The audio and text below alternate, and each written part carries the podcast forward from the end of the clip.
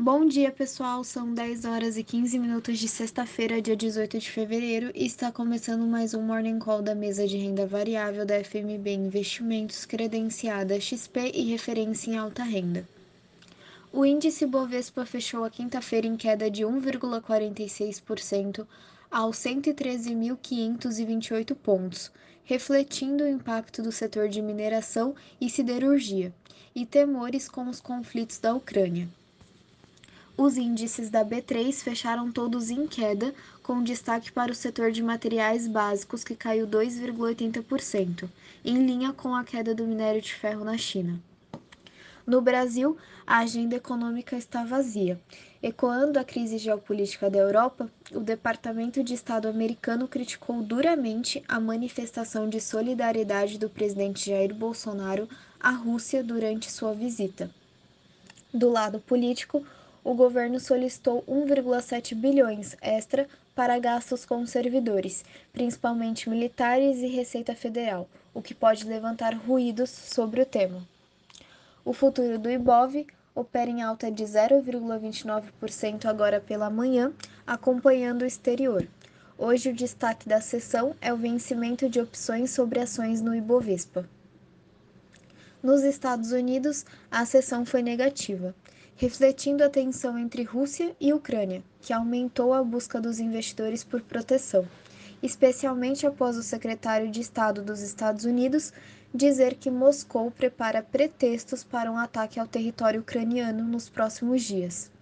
O índice S&P 500 encerrou a quinta-feira em queda de 2,12% e a Nasdaq, bolsa de tecnologia dos Estados Unidos, em queda de 2,88%. O futuro do S&P opera em alta de 0,46% agora pela manhã. Atentos às falas dos dirigentes do Federal Reserve, que farão pronunciamentos durante o dia sobre a alta dos juros. A crise da Ucrânia também preocupa, depois de bombardeios à distância no leste da Ucrânia e troca de acusações entre Rússia e países ocidentais o índice Eurostock 50, que reúne 50 empresas que possuem maior liquidez e volume de negócios na Europa, fechou a quinta-feira em baixa de 0,58%. O índice opera em leve alta de 0,10% nesta manhã, operando de lado com incertezas diante da crise da Ucrânia. As bolsas asiáticas fecharam-se em direção única, Tóquio caiu 0,41% e Hong Kong perdeu 1,88%, mas Xangai subiu 0,66%. O dólar futuro fechou a quinta-feira em alta de 0,60%, negociado a R$ 5,18.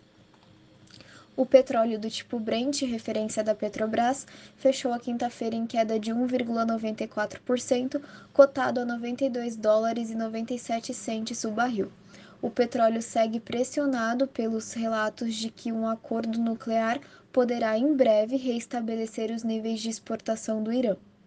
O minério de ferro negociado em Singapura, referência para a negociação do mineral no mundo, está cotado a 133 dólares e 50 centes por tonelada, subindo 1,44% em relação a ontem. E o ouro fechou a quinta-feira em alta de 1,63%. Uma excelente sexta-feira a todos bom final de semana e bons negócios.